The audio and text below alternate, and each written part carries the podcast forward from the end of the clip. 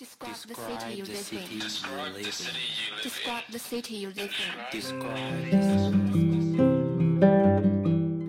欢迎来到露天博物馆，我是馆长高健。这是一档有深度的城市旅行指南。我们邀请建筑师、艺术家、美食爱好者、历史学者，每一期带你发现一个好地方。在上一期节目中呢，我邀请了一位设计师朋友夏月。来介绍了一下安徽的碧山村，这座非常美丽的，仿佛桃花源一般的皖南小村庄，由于这一群设计师和艺术家的到来，而变得像是乌托邦一样的存在。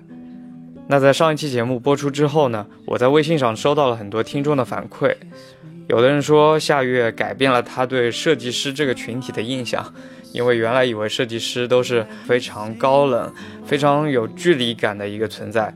但没想到听了夏月的分享之后，发现啊，原来设计师也可以是这样一个说着一口东北话的一个非常活泼又非常天真的女孩。也有人跟我说，就作为西二旗的互联网从业者，对夏月的经历感到很有共鸣，同时也很佩服她有这样纵身一跃的勇气，能够下决心彻底离开整个互联网圈子，跑到农村去开了一家这样的小店，自己画画，自己卖画。过上很多西奥奇女孩都幻想过的美好而文艺的生活，但根据我对夏月的了解啊，我知道她除了这样所谓诗和远方的生活之外，照样存在着非常多的眼前的苟且。比如说，我每天看她的朋友圈，我就知道她每天都在被一些琐事所困扰着。所以今天这一期节目呢，我和她来聊了聊在璧山开店的前前后后这些琐事。来为大家还原一个真实的所谓文艺女青年开店的过程。如果正在收听节目的你，心中也有那么一个小小的想法，可能想要开一家咖啡馆，或者开个酒吧，或者开一个夏月这样的小店，那希望通过今天的分享呢，能让你对这样的一个过程有一个比较直观的感受。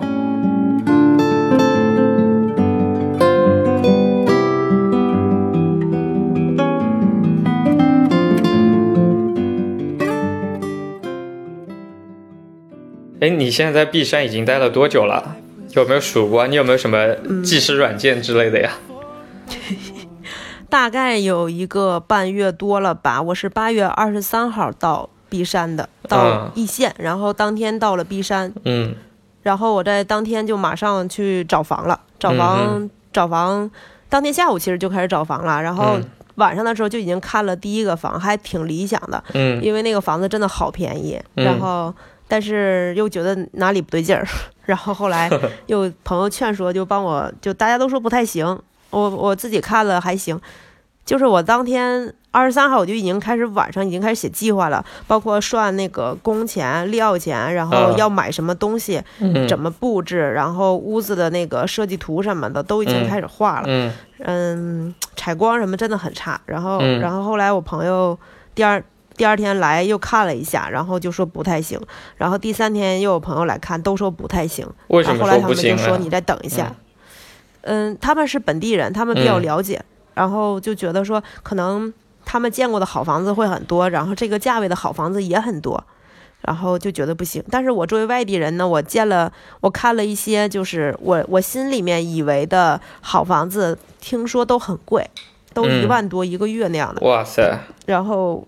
就就根本就支付不了，然后然后也卖不出来那么多东西，嗯，然后修复成本也很高，然后我当时看那个房子，它的那个至少它的那个租金是低的，嗯，但是它的修复成本非常高，然后整个房间就是阴暗采光，然后非常的压抑，非常的低，不舒服，嗯。嗯，旁边倒是挺好玩的，住的都是对面都是九十岁的。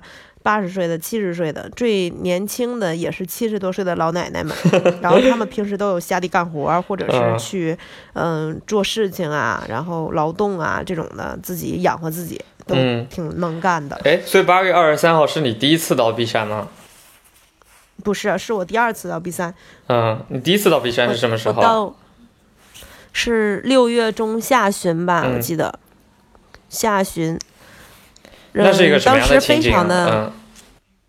当时当时特别的巧，我觉得来璧山真的是那种，就冥冥之中有人吸引你过来的，嗯，而不是说你你计划说我要去哪里做一个事情，就是以前本来想的是想要在江浙沪附近吧，然后去找一个这样的你喜欢的地方，然后呢，它又是个景区。然后它的那个价位呢，又房租这块儿我又能接受，然后包括装修成本什么的也都还 OK，它的生活质量也还行。这种地方，我就想有没有这样的地方呢？我就出来旅行，就是在旅行的过程中就会有提这个问题，提完了之后呢，就开始尝试解决这个问题。结果，嗯，我到了那个杭州的时候都还挺失望的，因为所有的景区都非常的贵，并且都很萧条，就是大家去旅行的人都是那种没有精气神的人。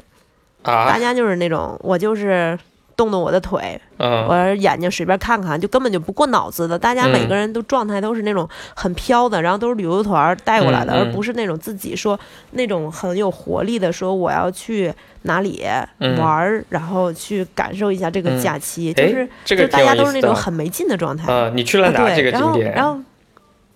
我江浙沪都走了 啊，是就你能举个例子吗？就在哪个地方的时候，让你有特别强烈的这样的感觉？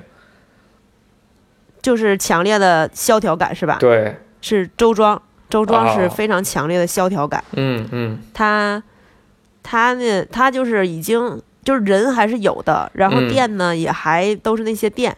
然后店店主呢，大家都在闷头看手机，嗯。嗯，然后或者就是站在那上卖货，都是服务员，嗯，就是都丧失了热情吧，嗯。嗯，然后店卖的东西也都是差不多，就是几乎可以说就是每个景区的东西都差不多，对，然后然后游客都是那个旅游团过来，然后很快的到某某个地方先那个照张相，或者是那啥。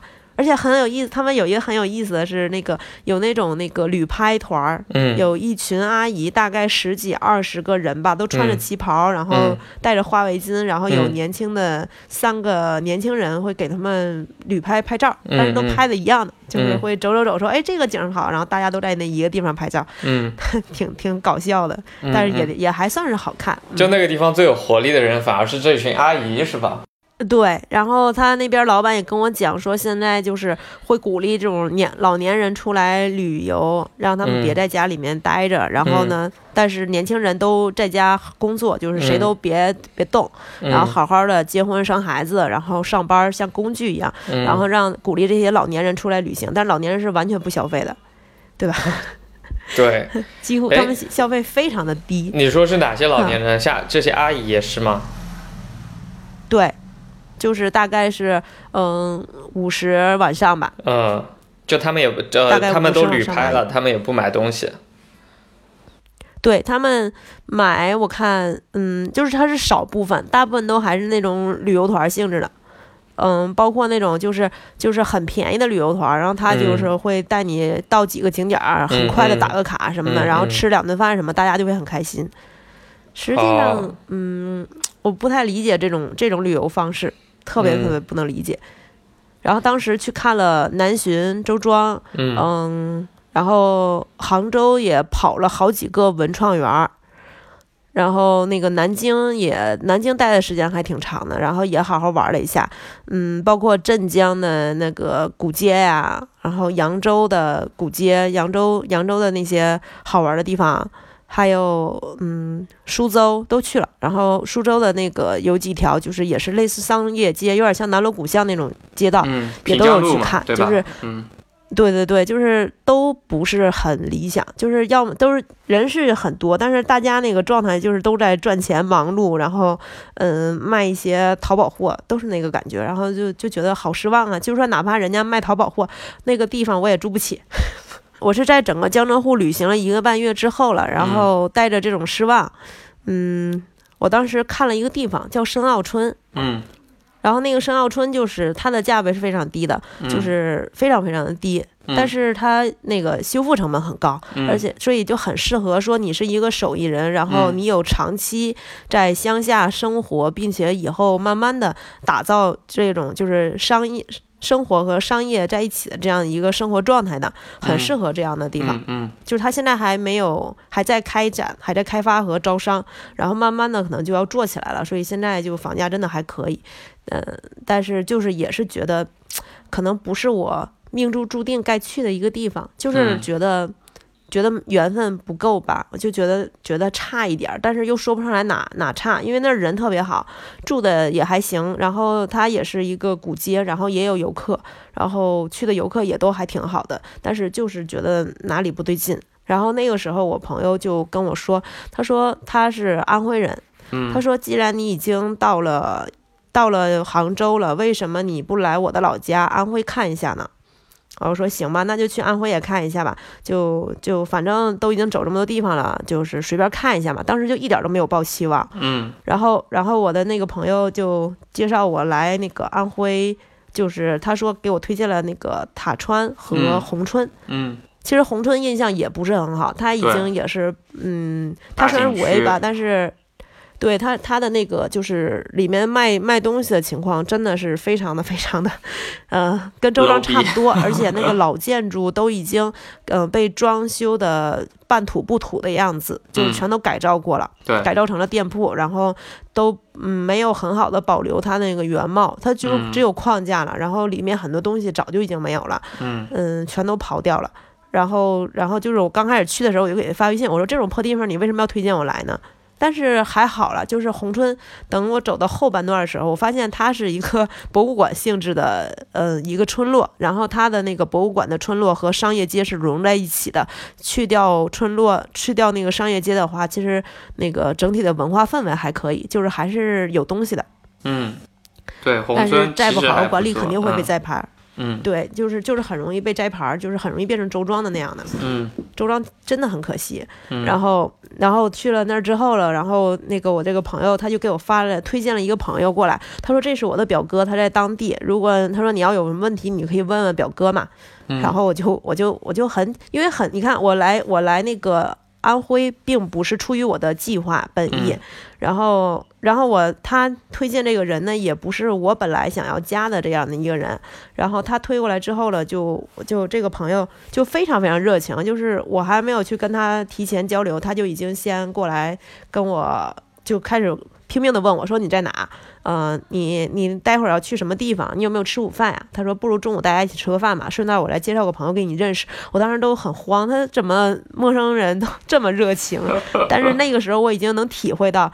就是那个时候，我已经给我印象很好了，因为我发现整个的那个安徽、整个徽州、整个易县的人嗯都非常的热情。嗯他真，他杭州人也很热情，就是，嗯，就是整个这个江浙沪吧，就就都是很热情的，大家没有那种就是爱答不理的，因为在北京的话，会人跟人之间的是会有一些距离。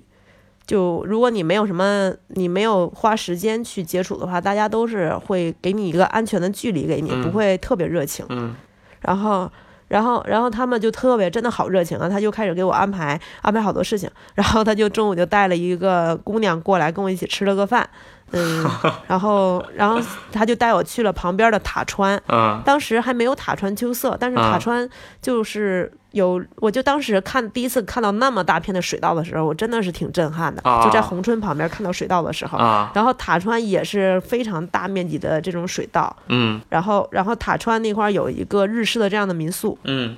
它它就是纯纯日式的，然后就是有一点儿都已经看不出来自己在中国境内的感觉了，因为它就是在那个水稻田里面，然后去去有这么一个独立的房子，然后嗯做了一个民宿，嗯很漂亮，就是所有的细节都处理得很好。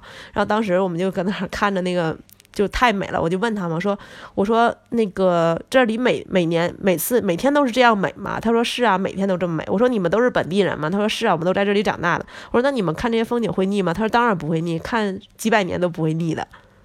好会说话啊，真的就是，啊，对他们就觉得不会腻。这个跟我在亚丁听到的是不一样的。啊！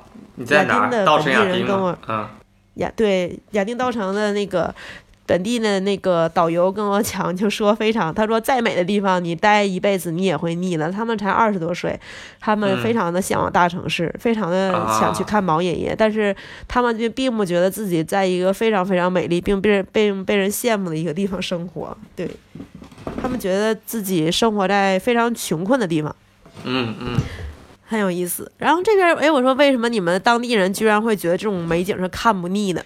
然后我也觉得很美。然后，然后当时那个看完塔川，嗯，我就跟他们说了我的这个想法。这个想法也是在旅行之中慢慢的去形成的。我觉得就是你，当你有疑问的时候，你可以带着你的疑问上路，然后呢，路上你不要去想你的问题，他会自然而然的、慢慢的就会给你答案。然后我一路上就是，我其实只是很迷茫，就是觉得说人生到底是什么样子的呢？什么才是开心的事情呢？为什么我们要一定要去做一些固有的事情去工作，然后一直一直去去做一些就是。别人让你做的事情，这样真的是对的吗？我就我就其实我也挺迷茫这件事情，所以我才选择在今年，然后出来就是有这么一个稍微长一点的旅行。嗯，然后等我等我走到一半的时候，我就开始很具体的有想到，就是说，嗯，我要去做一些自己想做的事情。嗯，那我们可以用这一年先旅行，旅行的时候也可以去考虑说支教啊。或者是去参加一些公益组织啊，去红十字会呀，或者是去一些很偏远的山区去去做一些就是义工什么的，嗯，有都想过，然后又想了很多途径，然后其实我最想最想的还是开一个店，嗯，就是真的是最想的还是开一个店，因为我一直都很想开店，虽然我知道自己开店的话肯定是做不来的，但是当时就是想。开店一定很有意思，你把你自己喜欢的东西分享给别人，那别人别人就会很高兴，就是你会得到一个认可感，而不是说我在这里面等着你，你要什么我做好之后了，然后你又不是很满意的，最后买了单，而不是这样的，而是对吧？就是你总是要把东西已经成型了，然后你再给别人，他直接他喜欢他就带走，他不喜欢就算了，随缘吧。嗯，是这么一个状态。哎，你刚才还说了怎么来到一线，怎么来到了塔川，对吧？那你到底是怎么到璧山这个地方的呢？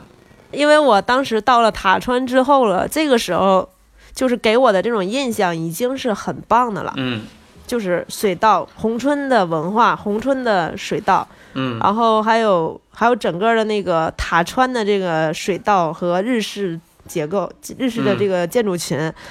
都给我了一个非常好的一个状态，然后，然后就就当时你的整个状态啊，都已经，我就觉得真的就是比别的地方的旅行的那个感受要好一些。然后下午的时候，因为没有事情，然后那个跟我们一起吃饭的那个介绍的第三个人是个女性，她说：“那不如你带你跟我去我们那个开发的那个。”就是有一个景区，我带你去看一下。然后这边有一个非常好看的地方，说跟你要求非常的相似，就是我我又能生活，然后我又能开店，然后我又能在这里面去做一些事情。因为我想我在北京生活，光住的话，房租也是有两千到三千这样的成本的。那我在杭州去住的话，也是有两千到三千的成本。就就算是我能支付的话，也会面对一个问题，就是当你一个人独处在一个空间里时候，会非常的宅，你会很难去进行一些事情。对，对吧？就会说，哎，很懈怠，我不想，我就今天做不做都行，明天再说吧，就会浪费很多时间。所以我不想让自己就是每天都躺在床上去玩了，我而是想说有一个东西能激励你，让你能够把这个事情做出来。所以我才最最后就是我的问题就是落地之后了，就变成了我要开一个店。嗯，然后这样，因为想要开这个店，就是这个是很具体的，就是我觉得是我真的比别的都更想去开这样的一个店。然后你不要。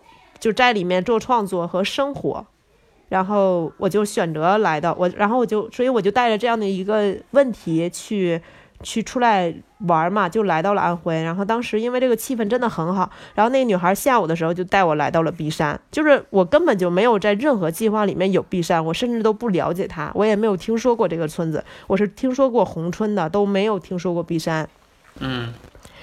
然后，因为红春还有那个《卧虎藏龙》的那个这样的一个宣传嘛，然后还有好多的电影什么都是在这边拍的。对。然后，然后结果他就下午说：“我带你去一个地方，那地方非常的美，你去了之后，你一定会觉得那就是你想要的一个地方。”那女孩真的就那样跟我讲的，我我就很。我觉得很迷惑，他就带我下午就去了璧去了璧山，然后当时还就是快到璧山的时候，就是旁边就已经开始出现非常大片的水稻田，这个是比红村和那个塔川让我，我发现你就是喜欢水稻田是吧？对，我觉得不知道为什么就是非常的好看，然后当时当时那个水稻田。特别特别的多。然后过来之后了，正好因为那两天有下雨，然后又很热，他就带我逛了一下。就逛了一下那个就是村子里面，然后当时其实带我逛逛的村子大概只逛了二十多分钟，然后我们就稍微待了一下，我并没有觉得多么的好。然后等出了村子之后了，从村子往出走的时候，看到那个大片大片绿油油的水稻田，然后远处的那个山，因为下雨，然后那个云都落下来，把那个山都裹住，然后能看到非常团状的云，然后还有山若隐若现的，远处是一个。是一个塔，叫云门塔，然后，然后整个就是整个就是跟仙境一样。我说天哪，你快停车，怎么能这么美？而且它那个道路两旁都有很多很多的花。对，我说我说怎么能这么美呢？我说我可是去过亚丁道城和挑战过腾格里的女人，为什么会还是会觉得这么美？我去五台山也觉得很美，但是我依然觉得地山的美就是跟别的人别的地方是完全不一样的。嗯，就是。就是我我我还是可以再用一次蓬莱仙境的 形容词来形容它，就感觉自己真的就是这地方真的不一样。我又我又不知道它哪儿不一样，别的地方也有水稻，也有山，然后山上也有云，也有很漂亮的天空，但是它就是有这种。就是后面是一座碧山，然后云都会落下来，就把山围住，把你整个附近都围住。然后你下面是一个古村落，非常非常漂亮的一个小村子。然后村子外面是绿油油的水稻田，远处呢又有很多山。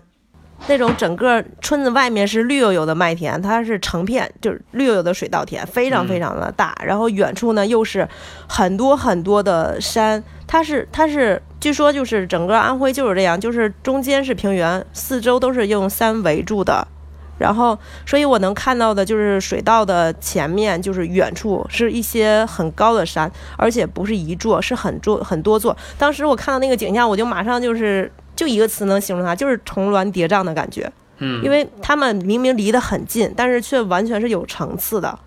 就是能看到每个山不是粘在一起的，而是完全有层次的，但是又非常的多。它们一个叠着一个，有的稍微近一些，有的稍微清楚一些，有的稍微灰一灰灰色的一些。然后它们之间有很多的云，把它们就是把它们围住，而且那个下完雨之后，山是黑色的。特别特别的漂亮，嗯，然后那个道路也非常的干净，然后那个马路两边都是成片成片的这样的花，然后天上的云也是完全不太一样的，特别是这边的夕阳，就是夕阳的时候看不到那个太阳落日，但是能看到太阳慢慢的落到山的背面去，然后就有大片大片的火烧云，天空是是那种嗯荧光色的橘色粉色的感觉。就是粉色和橘色都在的一种荧光色，就非常非常的美。听起来就是非常典型的皖南小村庄的那种美感，就像那个中国的水墨画一样，是吧？呃，对，嗯，反正反正我觉得我去过，我也去吐去过很多地方看过自然景色，我依然觉得这个地方这个景色它看不腻，嗯，就是完全看不腻。然后然后我就看着这样的就是雨后的这个夕阳，我想这个样这个地方。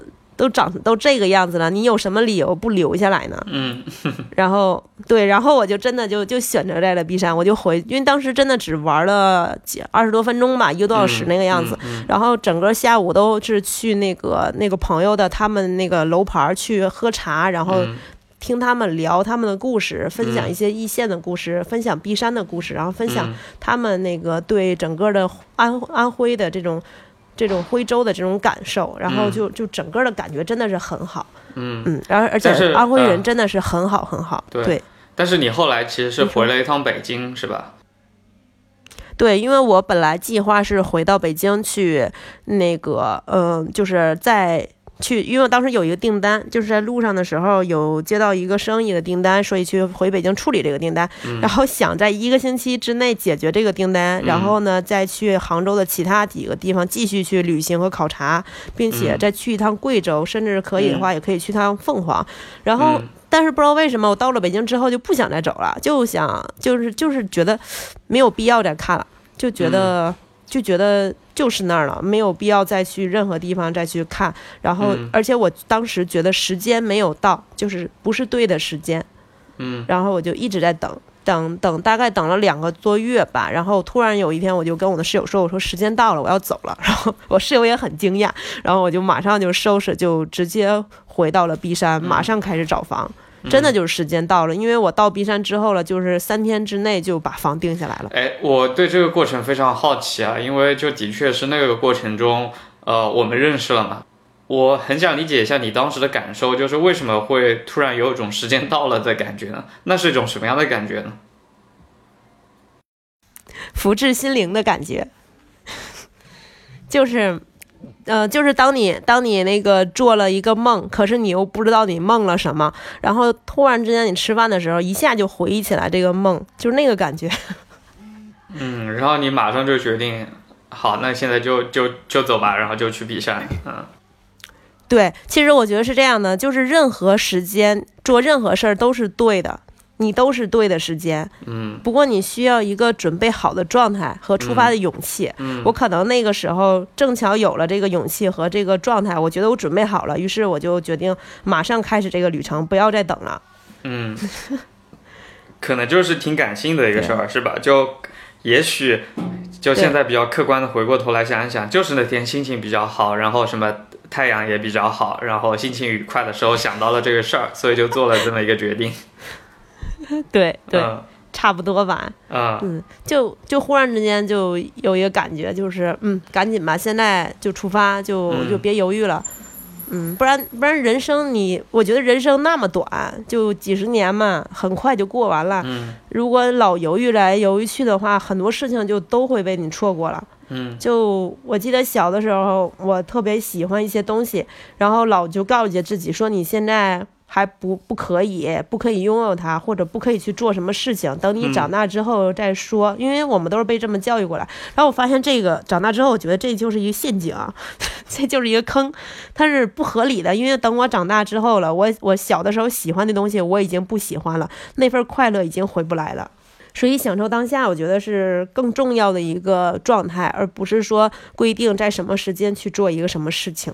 嗯嗯，而且我是个白羊座，白羊座白羊的话，我觉得一定要白羊是比较疯疯癫癫，三分钟热度啊。对，不是白羊座，就是有一点三分钟热度，就是有点人来疯，就是突然就会有一些想法。那我我我觉得我要面对自己的这种人性的这种弱点，那我可以利用这个弱点。既然我三分钟热度的话，我就要在三分钟之内把这个热度要做的事情赶紧做完。这样的话，我可以拿到一个一百五十分的一个一个成绩。对，所以所以做的很好。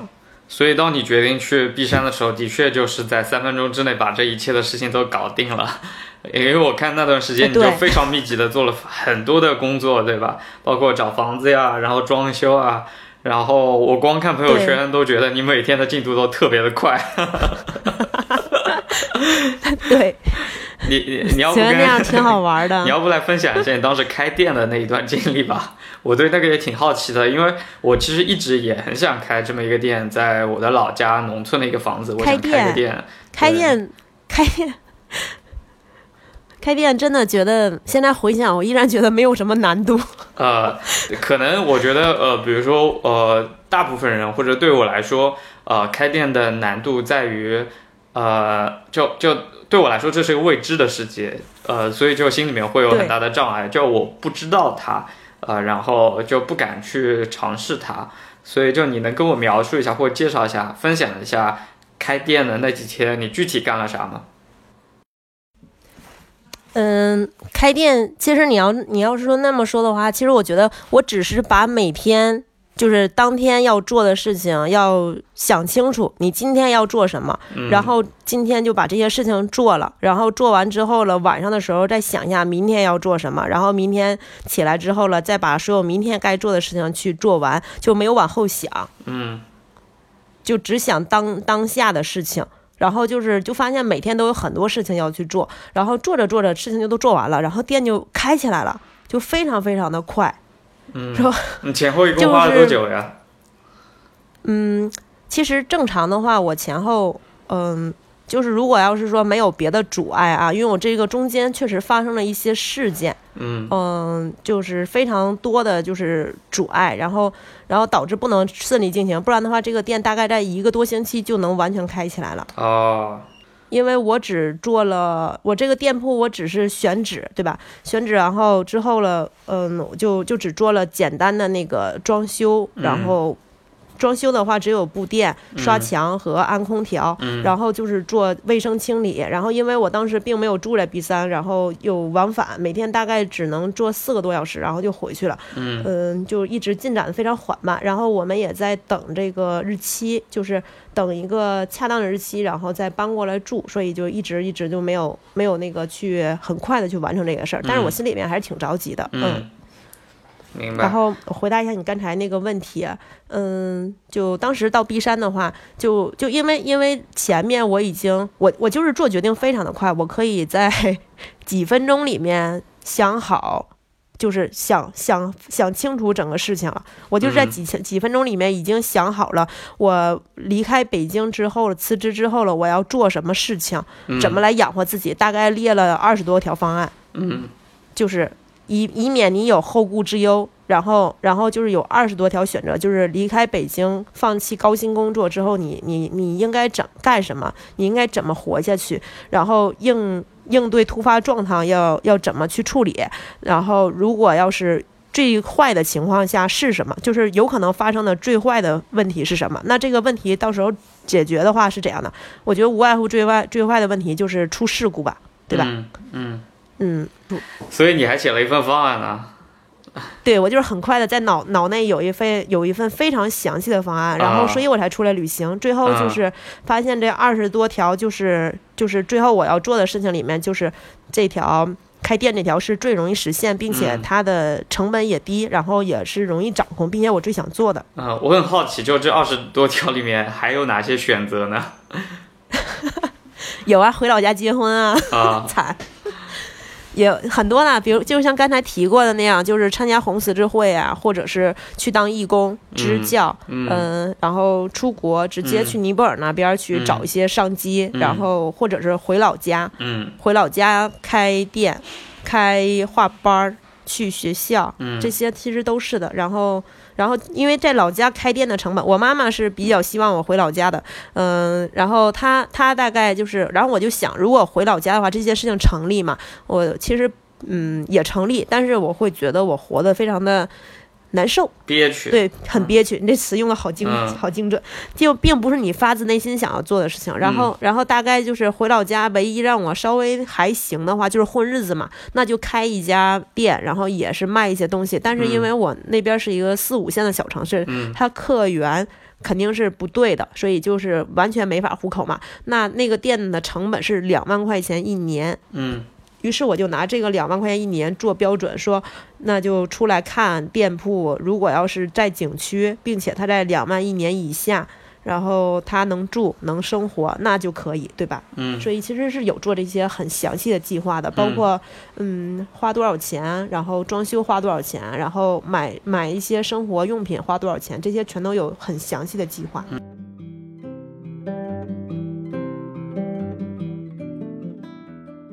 其实，在我们的对谈之外呢，夏月他其实自己还偷偷录了好几段音频来介绍、来分享他开店的整个心路历程。在这里呢，我也把它分享给大家。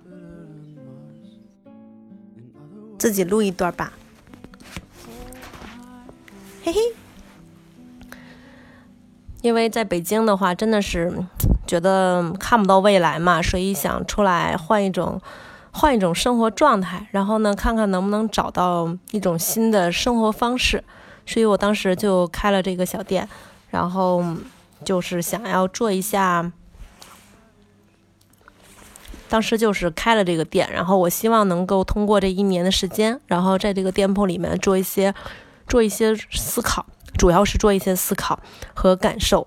我想通过这个店，然后来思考接下来的人生，然后去感受在开这个店的过程中得到的这些所有的经验，不好的、好的朋友，一些离开的，还有一些好玩的事情，没有经历过的事情，危险的事情。我觉得这些所有的东西凝聚在一起，就是我今年一年想要得到的，和我开这个店的。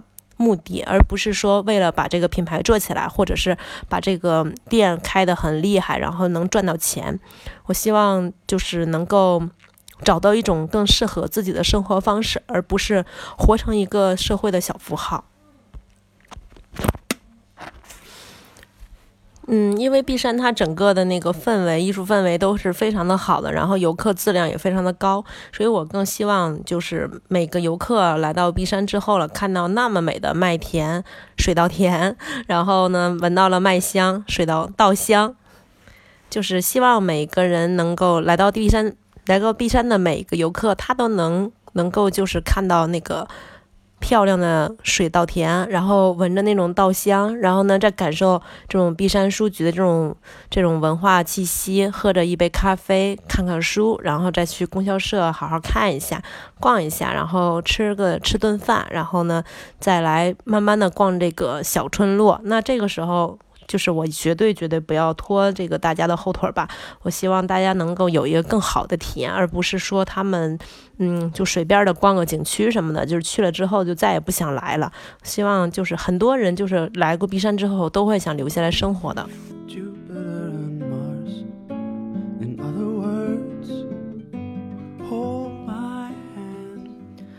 最后的最后，夏月其实还自己录制了一段卖货的音频，因为他现在是一个店主嘛，是一个老板娘。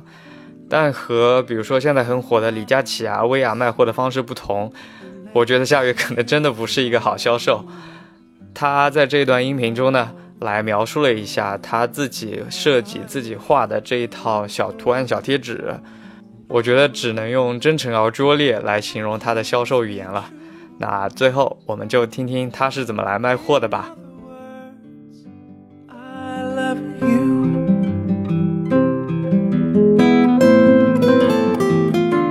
嗯，店里面呢还有一些我自己做的小贴纸，有川普希拉里在打架，希拉里拿着一个面具，然后长鼻子，就是说他有一点。